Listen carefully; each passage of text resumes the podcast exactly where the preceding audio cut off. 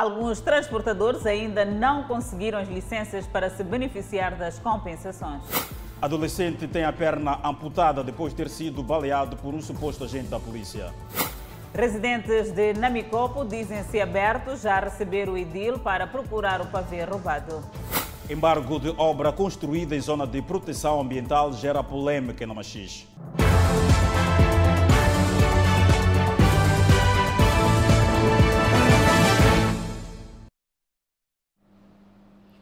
Boa noite, estamos em direto e em simultâneo com a Rádio Miramar e com as plataformas digitais.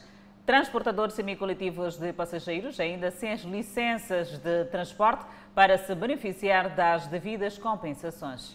E muitos reclamam dos valores cobrados e dos requisitos. O processo de licenciamento para os transportadores semicoletivos de passageiros está em curso. Alberto é transportador ainda não tem licença que vai lhe permitir se beneficiar das compensações anunciadas pelo governo. Para ter a licença é que não está a ser fácil. Sim, para ter a licença, porque no início não haviam falado de valores, tínhamos que pagar, mas agora do nada já temos que tirar um valor de 4 mil meticais. As coisas que surjam daqui para aqui. Hoje os requisitos são esses, amanhã você quando vai para lá são esses e aqueles. Muitos transportadores reprovaram na inspeção devido às condições mecânicas. E os que já submeteram os documentos aguardam pelo anunciado subsídio. Epá, foi normal, não foi difícil. Já está, só falta ir levantar daqui a 15 dias. Estamos a aguardar, não sabemos se vamos recompensar ou não, né? Mas estamos à espera. Enquanto aguardam pelas licenças, alguns transportadores dizem-se sufocados com os custos operacionais. Outros estão expectantes no aumento da tarifa. Ah, esses custos não dá para aguentar, estamos a ajeitar. O combustível subiu, só para trabalhar com esse carro, trabalha mas está com 3 mil. Está a ver? A receita são 2 mil. Já os custos ah, não estão a bater como deve ser. Não está a bater como deve ser. Já estou esperando o governo para fazer a promessa que ele fez para a gente conseguir trabalhar com a gente. Porque não ser isso, pá, nós não vamos conseguir trabalhar assim com esse combustível que está a subir. Estão a organizar um documento, primeiro, para ver se aumentamos o preço de chapa ou não. Mas a entender como para eles reduzir o valor de combustíveis. Alguns transportadores, sobretudo de viaturas de 15 lugares, estão preocupados com a morosidade do processo e arriscam mesmo a afirmar que nenhum transportador já se beneficiou das compensações. Vendedores do mercado Fajardo e a respectiva comissão desmente as informações que circulam sobre as cobranças ilícitas na construção de bancas. E dizem tratar-se de falsas acusações. Explicam que as mexidas de bancas na abertura de um acesso aos armazéns não envolveram cobranças. Pontapé às acusações. É o que se pode dizer do que os vendedores e a Comissão do Mercado Fajardo dizem sobre informações que circulam sobre supostas cobranças ilícitas. Pai, são acusações falsas. Falsas explicam que houve trabalho de abertura de um acesso que levasse até os armazéns da cidadã que disputava espaço com vendedores. A abertura do acesso atingiu algumas bancas, mas os vendedores foram realocados num processo que não envolveu cobranças. A comissão me tirou e me colocou aqui para deixar a, a rua e pronto. Quanto é que pagou? Não, não, não, nem um medical não paguei. São pessoas manipuladas que outros nem são vendedores daqui. Mas existe um vendedor. Eu não sei por que, essa pessoa não aparece dizer que eu paguei tanto. Comeram tantos milhões meus. Por que, que essa pessoa não aparece? Vendedores e comissão dizem estar de boas relações. Nós estamos muito felizes porque a dona daqui já, os nossos chefes, lutou, conseguiu.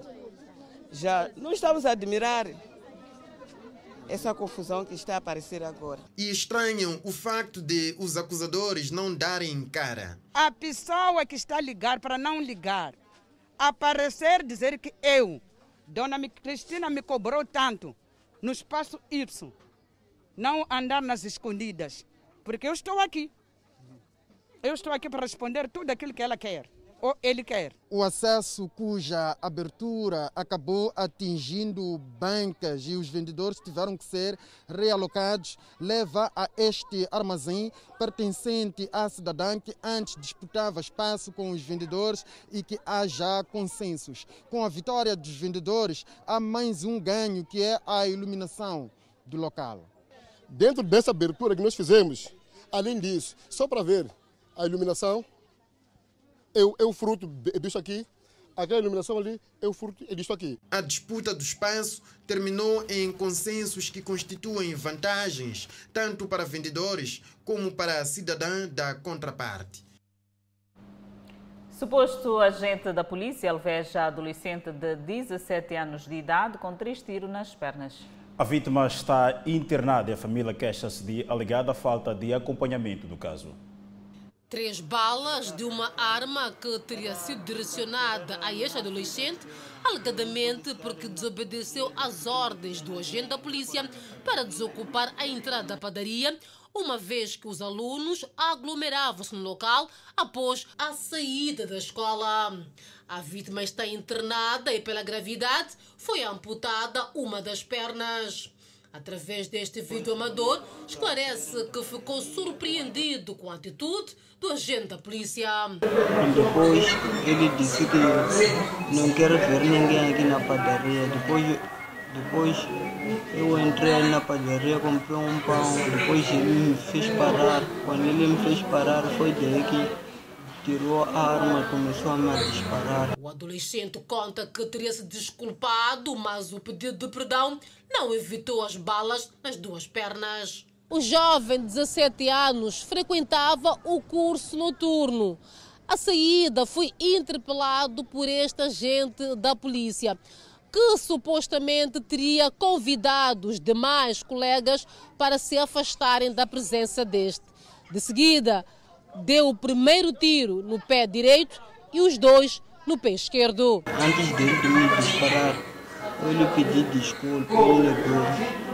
Quando eu lhe pedi desculpa, ele negou, levou a arma, tirou da primeira vez, queria me disparar aqui, aqui no pé, depois esquivi da primeira vez, depois me acertou nessa, nesse outro pé. A família está revoltada e sem rosto do suposto polícia. Eu chego ali e pergunto esse policial já tinha fugido. Como assim? Epa, pronto, ali sempre fomos para a esquadra. Informamos esse caso aqui. Epa, esse policial trabalha de chopar, ele trabalha no chopar, essas coisas assim.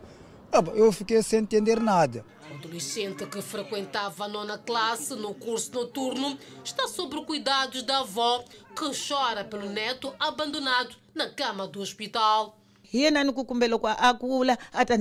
A notícia corre no bairro e o clamor pela justiça domina as conversas dos moradores do bairro de Bagamoio. A justiça seja feita, a indenização para o miúdo, porque é muito triste, o miúdo é muito novo para passar uma situação dessas. A família diz-se incapaz de custear as despesas hospitalares, apesar do apoio alimentar do Estado. Já queremos a justiça mesmo ser feita porque assim, o que estou a ver, isto aqui vai terminar assim.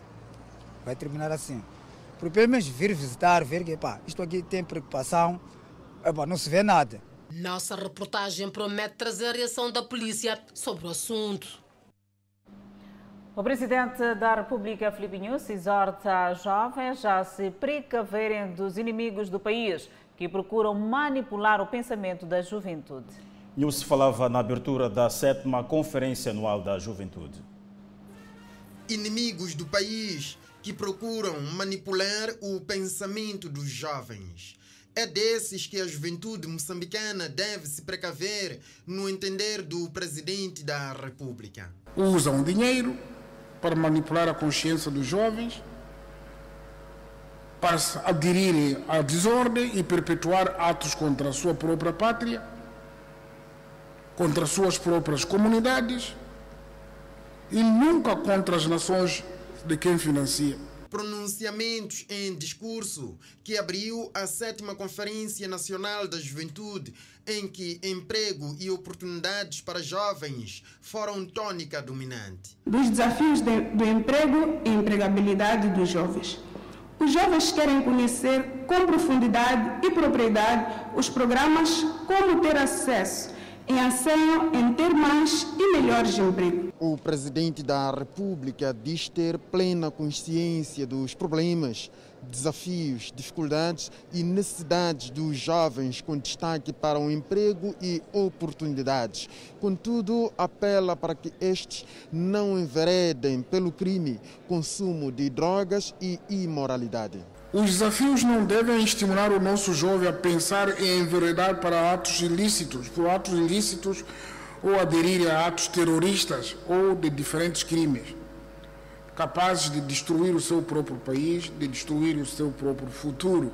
Rebeca Zunguzi é estudante universitária. Diz ter valido a pena ouvir os conselhos do presidente Nilsi. Foi de extrema importância e que mais conferências virão pela frente e nós podemos participar para que a juventude engaje-se sempre para o desenvolvimento do país. A sétima Conferência Nacional da Juventude decorre sob lema Solidariedade Intergeracional, criando um mundo para todas as idades. E ainda não é desta que os jovens vão assinalar o seu dia na praça a eles dedicada. Quase três meses após o lançamento da primeira pedra, ainda sem obras de grande vulto local. Praça da Juventude requalificada é o que os jovens almejam. O lançamento da primeira pedra foi em junho deste ano e no terreno, aparentemente, ainda sem obras visíveis. Ainda não é desta que os jovens vão assinalar o 12 de agosto na praça a eles dedicada. Então, estamos tristes. Como jovens, estamos tristes mesmo. A praça é, é a praça de juventude. A força do país é jovens, então mesmo seria normal as coisas ficarem bonitas. Uma praça bonita e segura, aguardada com muita expectativa. Um local onde foram retirados vendedores que praticavam a venda de produtos diversos durante muitos anos. Não há nada que está a acontecer. Só vejo há uns pedreiros, só vejo, às vezes vejo pedreiros aqui dentro. Aqui. A ver entrar aqui, não sei se estão a fazer o que, é que ali dentro, ali, contas, o que, mas não há nada que está a acontecer. Não há nada mesmo. Nós, antes, isso aqui era a nossa praça, nós vendíamos, epa, fazíamos, fazíamos as nossas vidas. Obras da requalificação da Praça da Juventude que são acompanhadas pelos utentes que a esta altura já esperavam que algo de vulto estivesse a acontecer no interior. O que se vê até o momento é apenas a vedação. Tudo que é município, ok, leva muito tempo. E nós não gostamos disso, porque a nossa praça queremos curtir aqui. Nós curtíamos aqui, fazíamos tudo aqui, mas está tudo lento, não sabemos o que, é que está a acontecer. Nós estávamos a pedir mesmo o nosso presidente é para ver o que, é que faz aqui. Aparente demora das obras de requalificação que dá espaço à ocupação do local para outros fins, segundo os municípios. Isso aqui para nós, aqui em Maguarina, é como se fosse uma casa, é uma casa para pessoas dormir, roubar nossos bens, ver se esconder aqui mesmo. Ou é, é quase é um sítio de escondeirismo aqui. Já isso de que até esse, a esse tempo aí vai inaugurar, o que estará reaberto, ah, é impossível.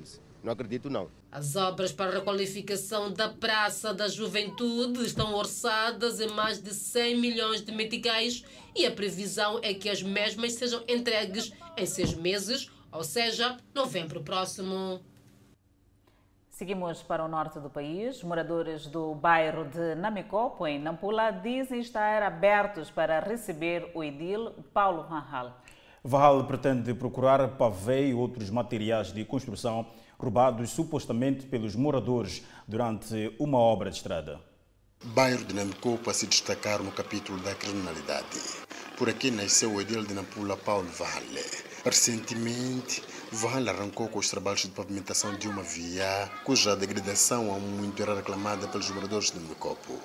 Sucede que atualmente há relatos de roubos sistemáticos de material que está a ser usado para a execução das obras. Para encontrar os autores dos roubos, Paulo Vahan lhe prometeu recentemente entrar de casa em casa à procura do que lhe foi roubado.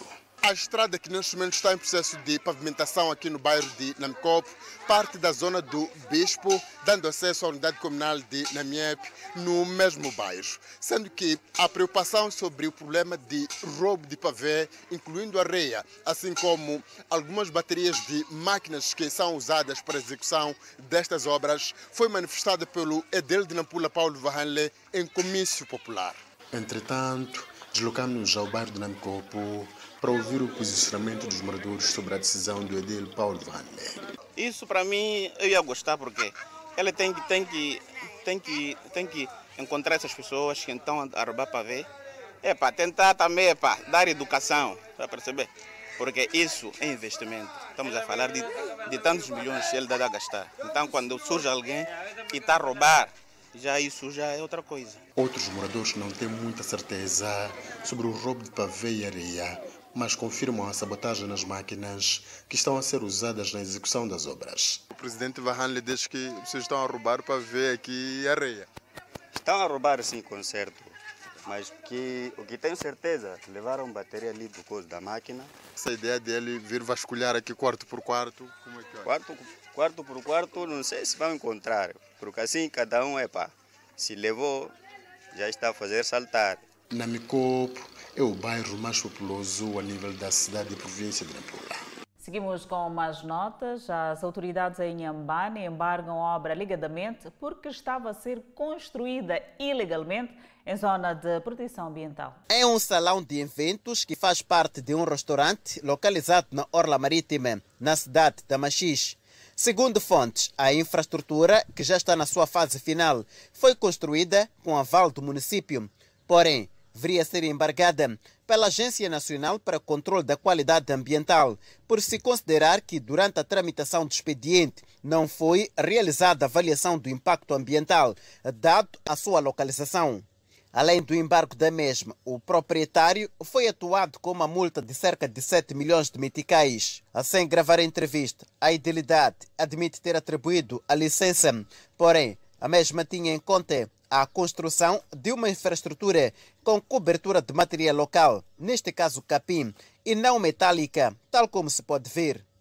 O fato já deu entrada na Procuradoria-Geral da República a nível da província. As autoridades da justiça aqui na província de Inhambane estão preocupadas com a construção de infraestruturas em zonas de proteção ambiental. Temos conhecimento que houve um embargo uh, administrativo por parte da, da, de umas entidades públicas, a Aqua no caso, e de facto o embargo foi, foi decretado.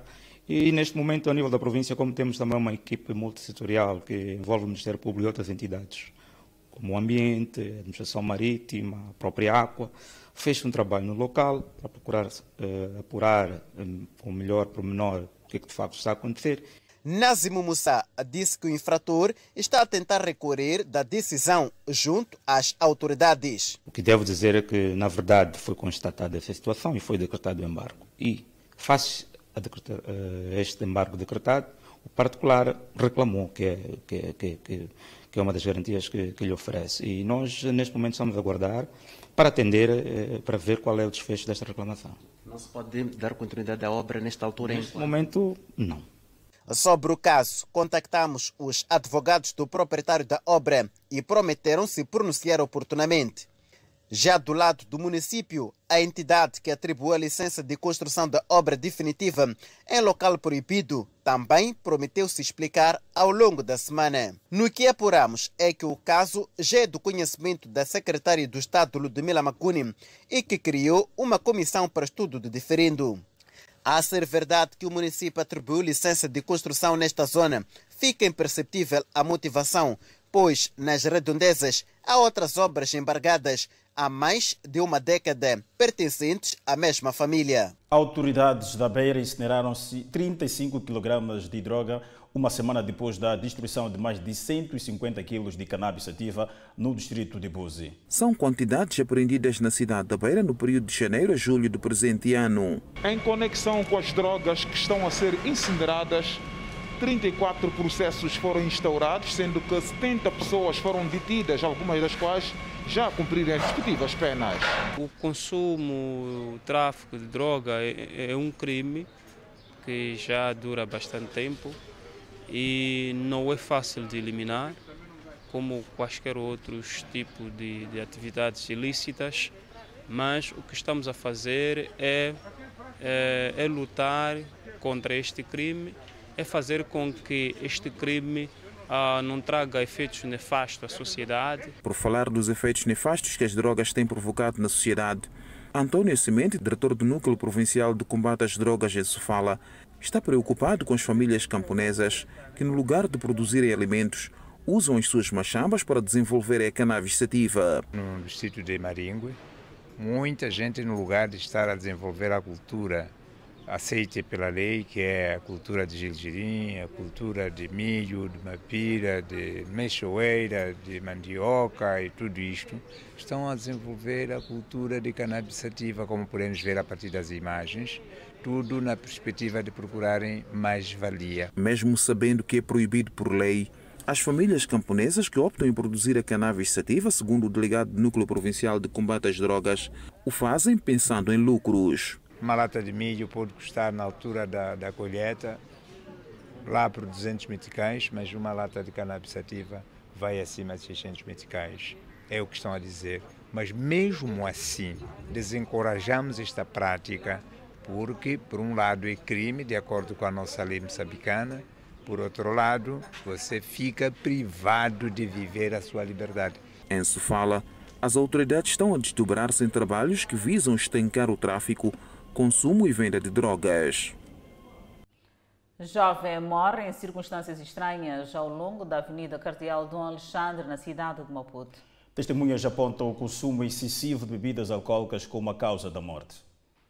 A informação chegou como uma bomba para o proprietário e funcionários deste estabelecimento que viram o jovem em vida, mas supostamente embriagado na manhã deste domingo. Ele caiu no chão, eu pedi a ele que saia para me estar aí atrás nessa árvore aí para poder descansar, apanhar ar, porque não estava a respirar bem.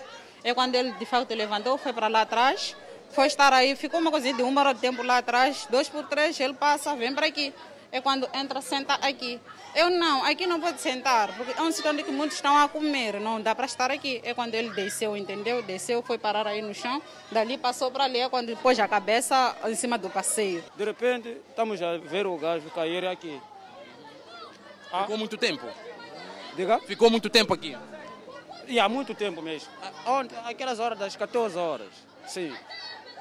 Então, quando eu cheguei aqui hoje, logo de manhã, estão a me contar que acho que o gajo já perdeu a vida. Por brando do gajo, ninguém lhe matou, ninguém lhe deu droga. Só que o gajo acho que bebeu há dois ou três dias atrás, sem comer nada. O caso ocorreu ao longo da Avenida Cardeal Dom Alexandre, próximo à chamada Rotunda do Albazin, cidade de Maputo. Testemunhas apontam a falta de alimentação antes ou depois do consumo de bebidas alcoólicas. Pediram água quente, eu disse que não. Aqui nós, eles aí não têm condições nem para comer, nem para nada. Aí só pode apanhar uma sopa, uma sopa ou que seja aquilo ali é o quê? Isto, quase que seja um líquido quente. Ali aqui os senhores saíram, foram, foram para umas mangueiras aí atrás, foram pedir pitisco, aquele molho de pitisco. Vieram tentar lhe ingerir aquele molho, deram-lhe aquele molho. Conseguiu pelo menos acordar assim. Dois por três, estou lá ver, ficou deitada. De acordo com informações, o jovem de pelo menos 25 anos de idade chegou na manhã deste domingo e pediu um espaço nesse estabelecimento para que repousasse. E lhe foi concedido espaço para tal. Mas o homem não levou muito tempo e saiu. Começou a caminhar por essas escadas. Mas quando chega no passeio público, de cá não saiu mais. Este senhor é proprietário de um estabelecimento comercial bem próximo do local onde o jovem perdeu a vida. Conta que ficou chocado quando deparou-se com a situação. Então, eu então fiquei assim preocupado, como tem uns mulheres que ficam aqui, que bebem aqui, né? Então assim, disse que não, não é daqui, é quando outro disse que não, ele é do outro lado da estrada. Disse que, então se é do outro lado da estrada, é quando disse que não, mas é um homem mesmo. É quando depois vi a polícia também aqui, é depois de uns 20, depois de 20 minutos, chegou o cara da, da Cernic, chegou, carregou o corpo. Não são poucas as vezes que reportamos casos de mortes com ligações com o consumo de bebidas alcoólicas. Vamos falar de migração clandestina. Retidos em Manica 18 estrangeiros por falsa nacionalidade e cartão de refugiados. Parecia que estava tudo bem para os 18 estrangeiros viver no território nacional. Fixaram-se na província de Manica e começaram a levar uma vida normal. Mas o que não se sabia é que eram indocumentados. Aliás, falsificaram a nacionalidade e cartões de identificação de refugiados, um truque que não durou muito tempo até estarem retidos. No controle de, de seleção de, de muda, da, daí Uh, o cobrador, eh, o agente da, da, da imigração subiu no carro, começaram a exigir os, os documentos. Aí tinha seis, seis pessoas da minha terra, eu não sabia que, que, que, que estava aí no carro. Então, daí uh, mandaram descer aquelas pessoas e cobrador, dois cobradores que estavam no carro e o motorista desceram para tentar. Eh, ajudar aquelas pessoas para continuar a viagem. A retenção dos estrangeiros resulta de um trabalho de fiscalização que o Senam Emanica realizou no último fim de semana na cidade de Chimoio. Uma ação que resultou na interpelação de 432 estrangeiros de diferentes nacionalidades. Deste grupo, 18 foram encontrados em situação irregular, entre eles quenianos, burundeses, paquistaneses e somalianos. 21 ações de fiscalização e desta, desta, desta fiscalização resultou da retenção de 18 cidadãos estrangeiros de diferentes nacionalidades, a saber, tivemos quatro quenianos e três burundeses que foram neutralizados no posto administrativo de Inchope no dia 5, quando pretendiam viajar para ou viajavam até a cidade de Maputo. E tivemos ainda dois burundeses que foram neutralizados no mesmo dia 5 no posto de controle do movimento migratório do distrito de Vanduz, que portavam guias de marcha supostamente falsas. Dos 18 cidadãos não documentados, cinco, sendo de origem paquistanesa, falsificaram nacionalidade. Isto constitui um perigo a segurança pública. De janeiro a julho de 2022, a Direção Provincial de Imigração e Manica reteve um total de 442 estrangeiros, sendo o maior número destes cidadãos maloianos, que pretendiam chegar à África do Sul. Académico analisa a dinâmica dos preços do combustível no mercado internacional e o novo pacote de incentivo à economia moçambicana. Enquanto isso, o Banco Mundial prevê aumento da inflação em Moçambique. São notas a acompanhar logo após o intervalo. Até já.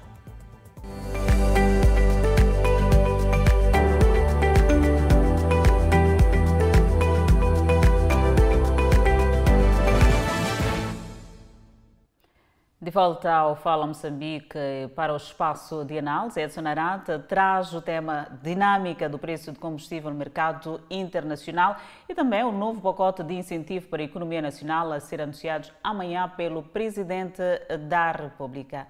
Edson Aranta, é contigo. Boa noite uma vez mais. Pois bem, Adelaide, é mesmo, é, são mesmo essas notas que acabou daqui de ligar, esta dinâmica dos preços de combustível no mercado internacional. Hoje, mais uma vez, a cotação do barril Brent esteve abaixo dos 100 dólares. Portanto, esta é uma tendência que tem se verificado nas últimas semanas, depois de termos estado com níveis ah, de pressários já quase próximos de 200 dólares por conta desta invasão da Rússia à Ucrânia, ah, esta guerra que, de certa forma, está a fazer com que a inflação a nível global dispara. E hoje vamos olhar análise em profundidade com o académico ah, Gil Aníbal aqui no Fala Moçambique para olhar para estes pontos e este pacote de incentivo à economia que vai ser anunciado amanhã pelo Presidente da República, portanto, e esta, este corredor diplomático dos bastidores em volta da guerra na Rússia, ao bloqueio ao petróleo russo, mas, portanto, há uma apreensão da parte de Moçambique vir a usar este mesmo petróleo russo, mas ter, assim é, pagar em moeda russa o rublo, portanto, mais uma vez tivemos, ah, em, meio, em meio a esta pressão, este bloqueio petróleo russo, tivemos aqui também a reação dos Estados Unidos da América a desincentivar qualquer compra do petróleo russo, a falar aqui haverá sanções ah, ao país que, de certa forma, ah, deverá aqui comprar este petróleo russo. Vamos agora à análise com o Gil Aníbal aqui no Fala Moçambique. Gil, seja bem-vindo aqui ao Fala Moçambique. Temos estes grandes temas. Primeiro olhamos para esta dinâmica do preço do petróleo no mercado uh, internacional, que nas últimas semanas mostra esta tendência decrescente. Yeah, uh, boa noite, obrigado pelo convite, também a redação, também quem nos vê a partir de casa. É, é o seguinte, para um país que não tenha refinarias como Moçambique, a oscilação abaixo do preço no mercado internacional não tem muita incidência a curto e médio uh, uh, prazo de tempo. Ou seja, para um país que importa em um ano uma vez ou em um ano duas vezes, as oscilações abaixo não refletem diretamente aos preços a aplicar uh, no país.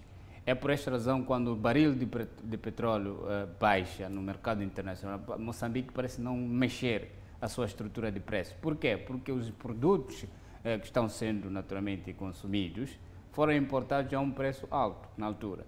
Daí que estas baixas há uma semana não vão refletir, a não ser que Moçambique importe daqui a 4, 5 meses, neste preço atual. Daí que ah, o que se pode fazer, ah, o que se pode esperar nessas tendências de baixar o preço no mercado internacional é Moçambique manter os preços atuais. Porque a tendência de subir os preços atuais visa salvaguardar a receita para fazer face aos mercados em alta, no, no, porque é, a compra é antecipada, não é? Então, uma vez que estão a baixar os preços e nós estamos a, a, a comprar nas gasolineiras, a um preço um pouco alto, mediante o que foi importado. Então, o, o correto é manter esses preços, porque os próximos preços são baixos. Mas há que ver se esse spot market, é assim como se chama em petróleo, se esse spot market não é especulativo e até que ponto ele vai ser sustentável a esses preços baixos. Porque, como se disse, ah, os preços eh, devido à guerra, à guerra russa-ucraniana, não, ela não cessou. O que quer dizer sempre há de haver, eh, há de haver alguma oscilação do preço. Mas eu entendo por que, que os preços estão abaixo. É que este mercado spot market, naturalmente, uh, uh, ele é especulativo sempre que há um anúncio de alguma alteração geopolítica no mercado dos petróleos, na indústria. Lembre-se que há, há, há, dois dias a OPEP+, onde a Rússia está, mas anunciaram que vão aumentar a produção uh, do barril. Então, isso só basta para os mercados Então, mais oferta significa que os preços baixam no mercado. Exatamente. Os mercados reagem facilmente com alguma informação credível.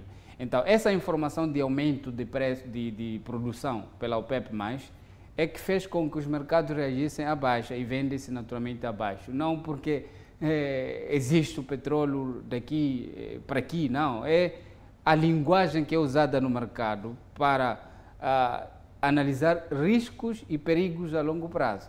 Então, essas baixas que estamos a ver é mediante esse anúncio que a OPEP fez.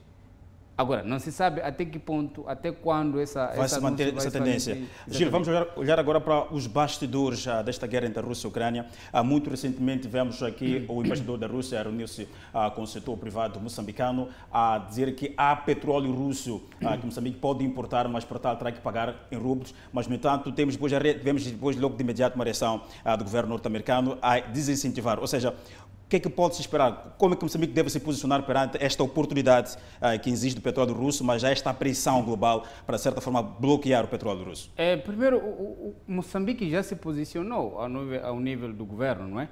Através do Ministério de Recursos Minerais e Energia, na pessoa do ministro, acho que foi no Conselho Coordenador, onde disse que eh, Moçambique vai estudar a possibilidade.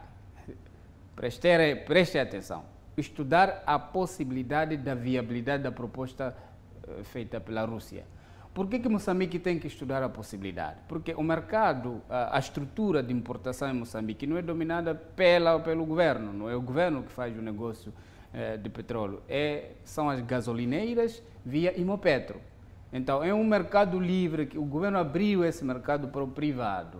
Então, a Imopetro lança o concurso, os provedores concurso internacional, obviamente, os provedores concorrem, ganham e são selecionados. Então, é mediante essa janela legal que Moçambique pratica o negócio de importação de combustíveis que a Rússia poderia entrar num contexto normal, mas não está num contexto normal porque está sob sanções. Não pode vender os seus produtos eh, petrolíferos ao mundo, porque essa componente de commodity está sancionada pela União Europeia, bem como os Estados Unidos da América. Portanto, é problema, ou pode ser problema geopoliticamente falando, até que pode eh, ter contornos diplomáticos se Moçambique, eh, nesta janela, abraçar sem naturalmente ter feito um bom exercício de estudo de viabilidade da proposta. Porque é como quem diz Moçambique estaria a comprar o, o, o combustível no mercado negro. Negro por quê? Porque a Rússia está sancionada. E olhando pela geopolítica do, do, do, do mercado dos combustíveis em Moçambique é dominado pelo Ocidente, ou seja, temos o Ocidente a ajudar Moçambique em termos diplomáticos, combate ao terrorismo, etc., e ainda financiamento. E as empresas que temos aqui no setor de gás são Ocidente, e nós temos o gás para vender ao Ocidente. Então não seria uma boa equação abraçar a proposta ah, da Rússia neste momento, sem fazer um grande desafio de eh, estudo de viabilidade. Até que eu avancei a dizer num dos debates que, olha, esta proposta da Rússia pode ser um presente envenenado.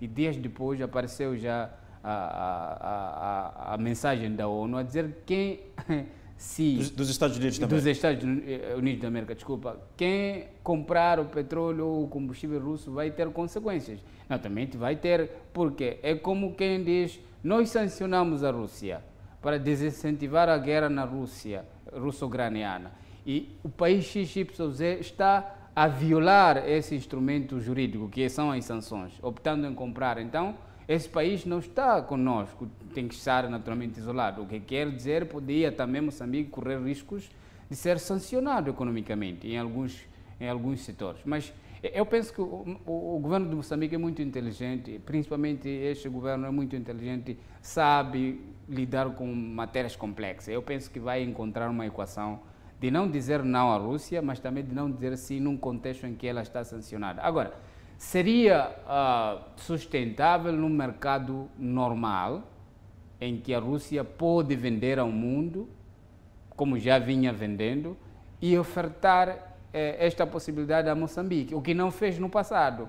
O que quer dizer, em termos eh, de mercado, a Rússia está bus em, busca de novos mercados para vender os seus produtos, porque ah, os antigos ou tradicionais mercados estão sob sanções. Então, ela tem que buscar novos players, novos mercados. E, e Moçambique, pela crise e fragilidade do modelo econômico que temos, é por isso que ela pensa que Moçambique pode, naturalmente, ser uma, uma, uma janela de oportunidade para comercializar o seu, o seu combustível, o que pode não ser eh, a, a, a verdade. Gil, quando falamos já do preço da gasolina e petróleo, convém dizermos que este é um elemento que, de certa forma, influencia o cálculo final daquilo que é o elevado custo de vida em Moçambique. Neste momento, ah, estamos a assistir preços acima, ah, temos uma inflação somente há, há dois dias. A última informação que nos foi facultada pelo Instituto Nacional de Estatística, temos uma inflação acima de 10% e é uma previsão do Banco Mundial de que até finais deste ano podemos ter uma, uma, uma inflação na casa dos 15%. Mas, no entanto, o Presidente da República vai amanhã anunciar uhum. uh, um pacote de incentivo à economia moçambicana. Uh, qual, é a,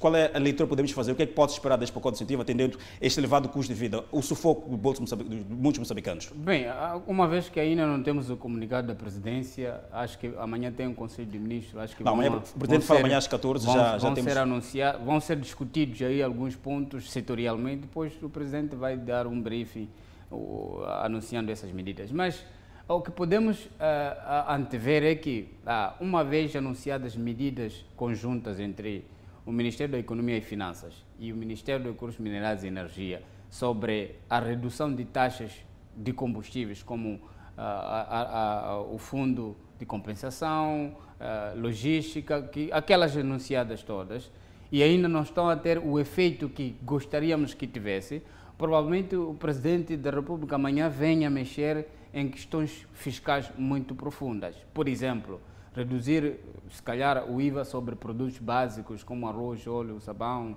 eh, mais outros produtos.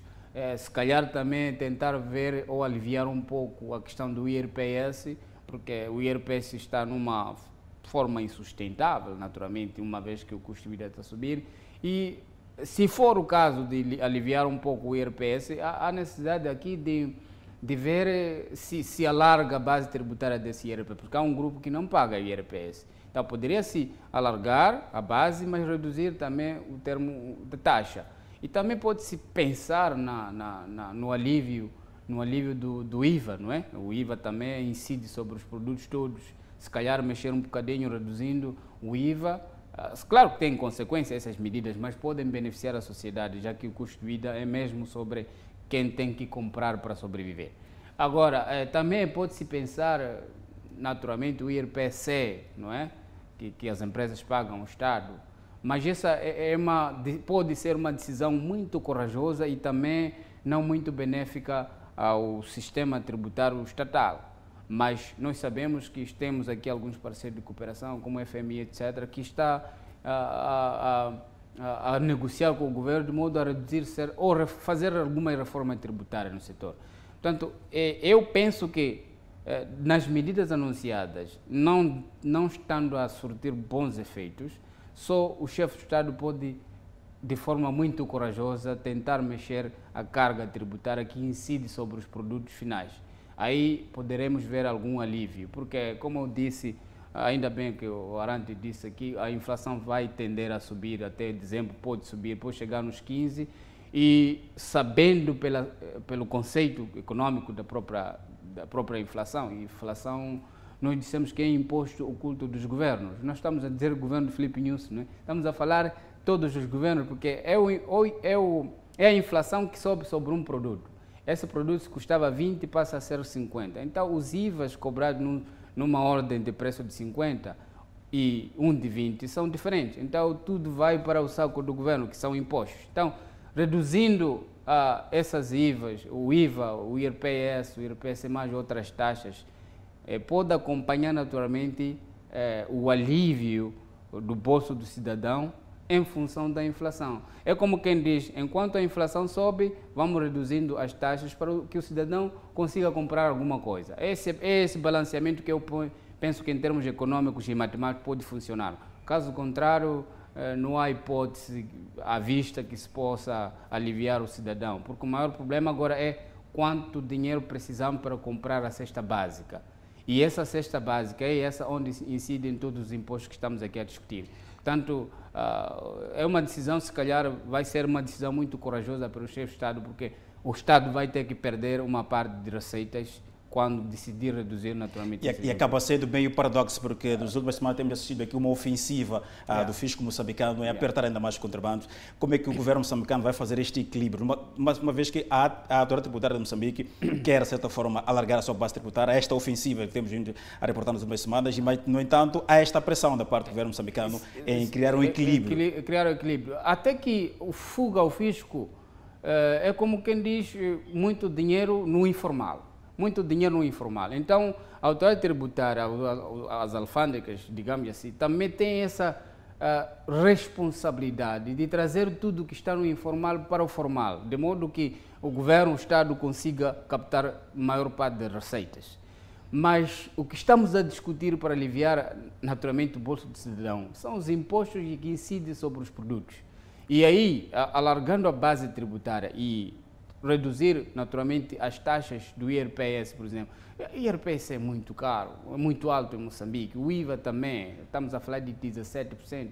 Há outros países que cobram 9%, 15%. Neste mesmo contexto de subidas eh, de preços, inflação ah, global, eles mantêm a esse. Agora, nós é que estamos com um IVAs muito um pouco acima daquilo que é eh, a média da SADEC, nós estamos acima disso. Então, eh, a autoridade tributária tem que fazer o seu trabalho de buscar o dinheiro onde está escondido, que é o mercado informal. Esse é o trabalho, eh, naturalmente, que deve ser feito. Mas internamente, naquilo que é formal, é preciso reduzir as taxas para aliviar o bolso do cidadão.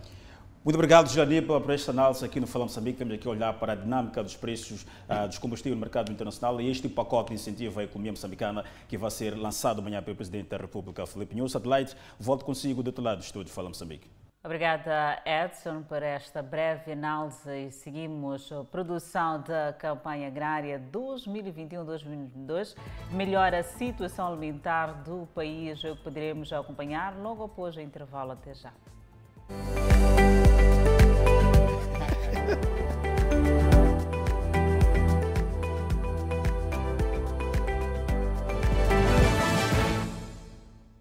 De volta ao Fala Moçambique, vamos falar de segurança alimentar, a produção da campanha agrária 2021-2022 melhora a situação alimentar em Moçambique. O mapa da segurança alimentar da ONU aponta para 860 milhões de pessoas em 91 países dos 195 no mundo não têm alimento suficiente, dos quais 351 milhões são casos recentes em 36 países e 509 milhões em 55 países são antigos na lista.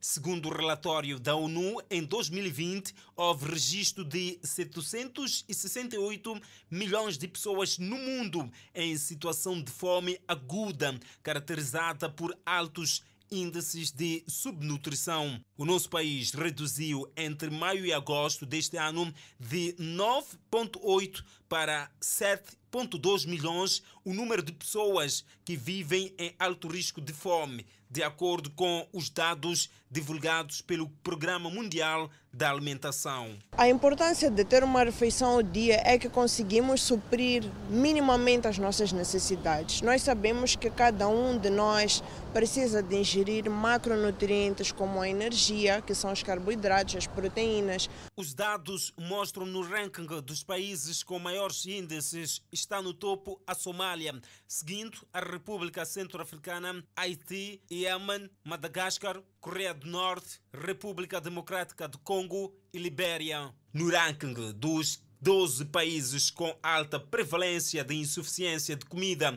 em termos de gravidade, está em primeiro lugar o Afeganistão, com 98% da população afetada, Somália, com 89%, Níger 75, Sudão do Sul 59, Mali 57, Guiné 57, Mauritânia 57, Burkina Faso 55, Iêmen 55, Serra Leoa 54, Haiti 50 e Síria com 50%. Conseguimos fazer uma refeição por dia tentamos enfatizar que aquela pessoa, ou seja, aquele agregado familiar, consiga ter minimamente a divisão de todos os nutrientes necessários naquela devida uh, alimentação, ou seja, refeição. No ano passado, o estudo indicou 193 milhões de pessoas em 53 países que sofrem de fome aguda,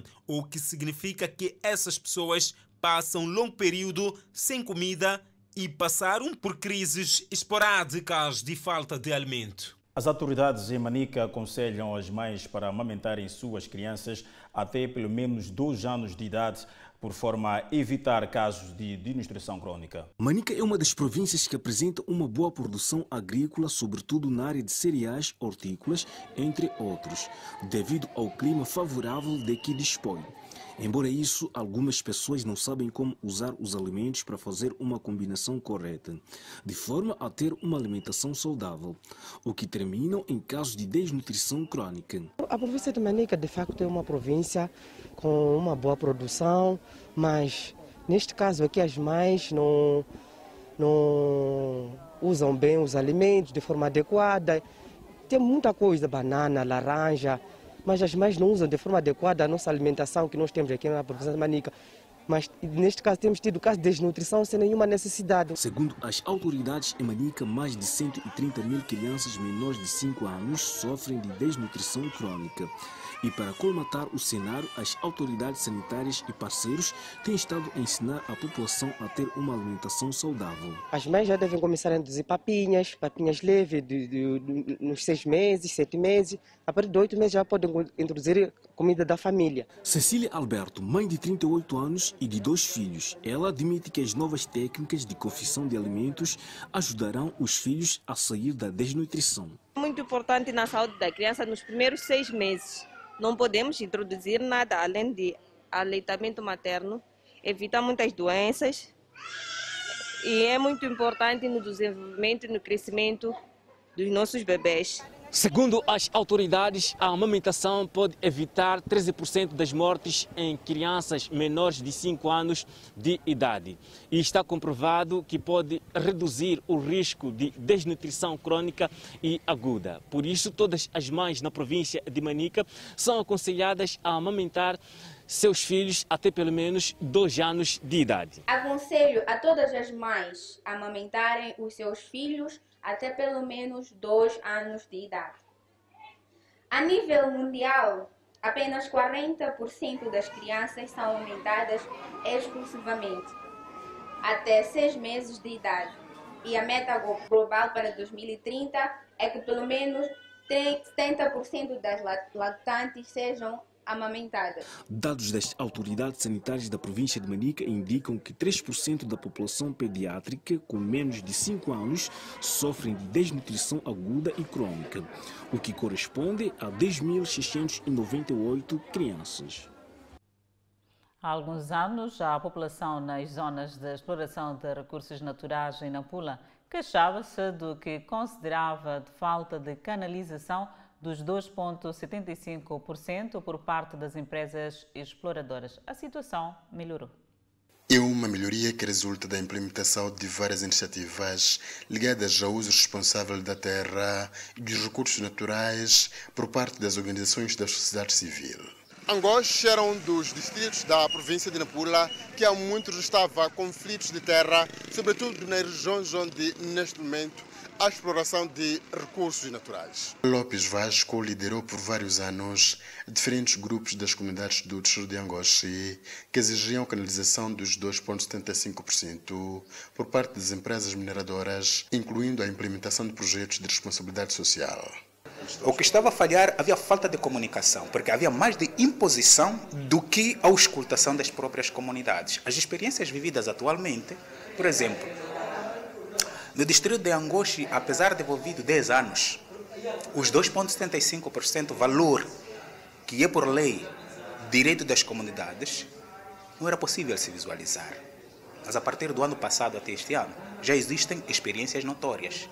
Já a planificação consegue deslocar-se nas comunidades para ir auscultar as comunidades, para as comunidades, por sua vez, poderem expressar as suas necessidades. Elisa Samuel, diretora-geral do Centro de Formação Jurídica Judiciária, uma organização que vem implementando uma série de atividades em algumas províncias do país, sobretudo nos distritos que vinham registrando os conflitos de terra, também fala de avanços alcançados nos últimos anos. Nós temos mais de 135 comunidades capacitadas e empoderadas, por exemplo, na, na província de Niassa, que é uma província onde estamos a implementar o projeto, mesmo aqui na província de Nampula, o Tribunal Administrativo já reconheceu o direito das comunidades locais, uh, uh, condenando portanto, a, administração local a fazer a, a canalização dos 2,75%. Elisa defende a necessidade do uso responsável da terra e dos recursos naturais para o desenvolvimento distrital. É preciso desenvolver o distrito para daí conseguirmos dizer que efetivamente estamos todos a beneficiar das, uh, das garantias, portanto, dos direitos de, de, de todo uh, da exploração dos recursos naturais do nosso país. A preocupação neste momento tem a ver com a população que reside nas zonas de implementação dos projetos de gás na província de Cabo Delgado. Os deputados da Comissão Permanente da Assembleia da República visitaram o Parlamento do Botsuana para o reforço da cooperação legislativa. Durante a visita encabeçada pelo chefe da bancada parlamentar da Frelimo, Sérgio Panti, os deputados mantiveram encontros com os seus pares da Assembleia Nacional do Botsuana. Estivemos aqui a fazer esta visita para tomar conta, conhecer a realidade, portanto, do Botsuana ao nível parlamentar, mas também virmos partilhar a situação econômica, social e política de Moçambique. A comitiva moçambicana inteirou-se da gestão do Parlamento em tempos de pandemia da Covid-19. Manifestamos o nosso desejo que esta cooperação não se cinja apenas ao governo, ao parlamento, mas queremos que a sociedade civil, e foi isso que nós transmitimos, a sociedade civil quer dizer os nossos empresários, os homens do desporto, da cultura, da ciência, das universidades possam trocar experiência, partilhar conhecimento. Fizeram igualmente parte da comitiva os deputados Ana Rita Citola, Carlos Sebastião, André Mangebira e Hermínio Moraes. Lançada a primeira pedra para a requalificação do futuro edifício da Delegação da Autoridade Reguladora das Comunicações de Moçambique. Mais detalhes dessas e outras notícias para conferir depois de um brevíssimo intervalo. Até já.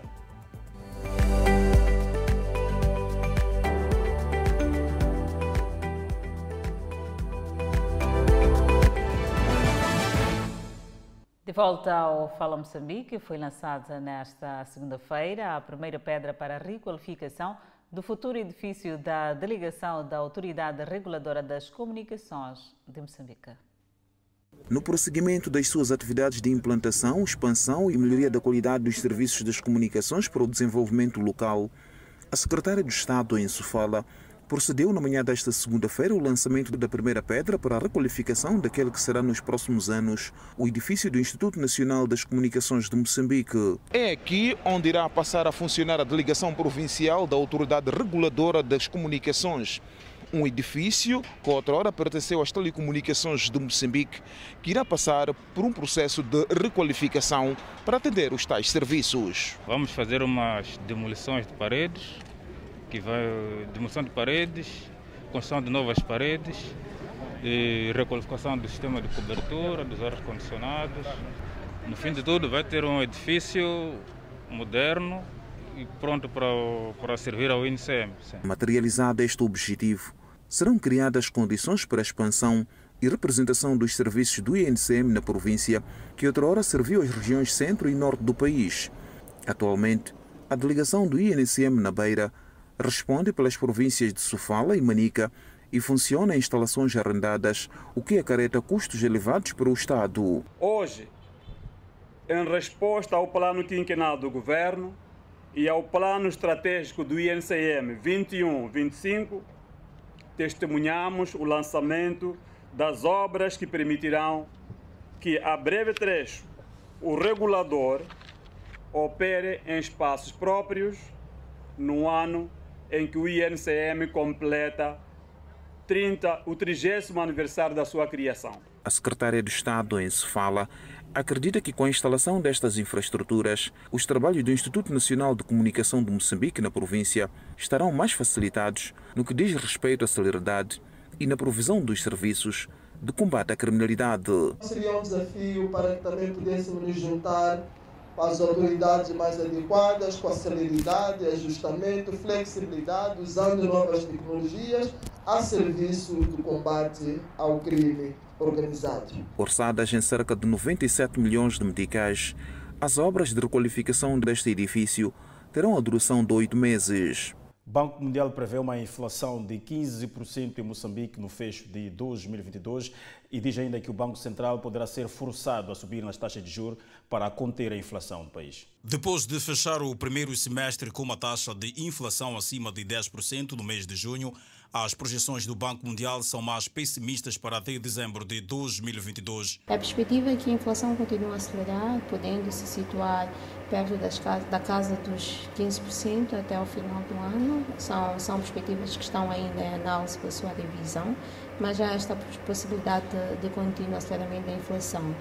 Contudo, a médio prazo, perspectiva-se um abrandamento da, da, inflação. Obviamente, pode não significar que os preços sejam mais baixos, a única diferença é que o ritmo de aceleração do nível de preços poderá ser mais moderado. Com o custo de vida em alta, a economista do Banco Mundial aponta para uma intervenção do Banco de Moçambique tornar o dinheiro mais caro para conter a inflação. Há muita probabilidade que o Banco Central tenha que continuar a intervir sobre a, a, aquilo que é aceleramento da inflação para frear a demanda e provavelmente com incrementos adicionais sobre a taxa de juros. Todos os detalhes da entrevista com o Banco Mundial para acompanhar no Economia e Negócios desta terça-feira. Na rubrica de comentários com Paulino Costa, o jurista diz que o terrorismo em Cabo Delgado ditou interrupção de alguns projetos.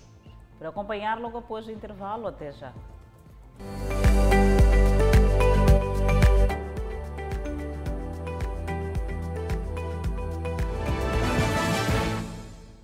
De volta ao Fala Moçambique seguimos com o câmbio do dia. O dólar está a 63,24 meticais, é a compra 64,50 meticais à venda. O euro está a 64,52 meticais a compra contra 65,80 meticais à venda. Por fim, a divisa sul-africana, o RAND, que está a 8,81 meticais à compra e 3,88 meticais à venda. Seguimos com o espaço de comentário com o Paulino Costa.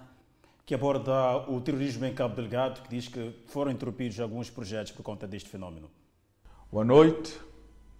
Tendo em conta os três fundamentos trazidos pela Total para a decretação de força maior, a deterioração de situação de segurança em Cabo Delgado e outros, considerando também que a Total continuou a trabalhar em pleno momento de ataques terroristas, incluindo muito tempo depois da ocupação da vila de Mocimboa da Praia. Logo, o momento invocado pela Total como sendo de severa deterioração de situação de segurança nunca pode ser ligado ao período da ocupação desta vila, nem anterior.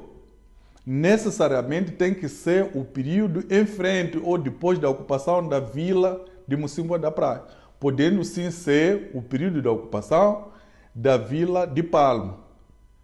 Então, a retomada de Palma pelo governo e zonas circunvizinhas, de per si já fazem nascer ou fizeram nascer a situação que existia antes da decretação de força maior. Então, mais adiante, com a retomada de Mocimboa da Praia pelo governo e a destruição das bases, a reconstrução de infraestruturas de energia e água, já não podem deixar dúvidas absolutamente nenhumas de que até esse momento a situação de segurança em Cabo Delgado era bem melhor do que o do momento da decretação desta situação de força maior. Então, neste momento em que a população já está de volta à palma e que as instituições públicas claramente estão em pleno funcionamento, não se pode mais continuar a sustentar a atual suspensão àqueles eventos iniciais. Ou seja, os antigos fundamentos de força maior estão completamente esvaziados. E a atual situação de suspensão nada tem a ver com aqueles fundamentos, porque eles nem sequer existem mais. Até a próxima oportunidade. E desta maneira colocamos ponto final ao Fala Moçambique. E obrigado pelo carinho da tua audiência. Até uma próxima ocasião.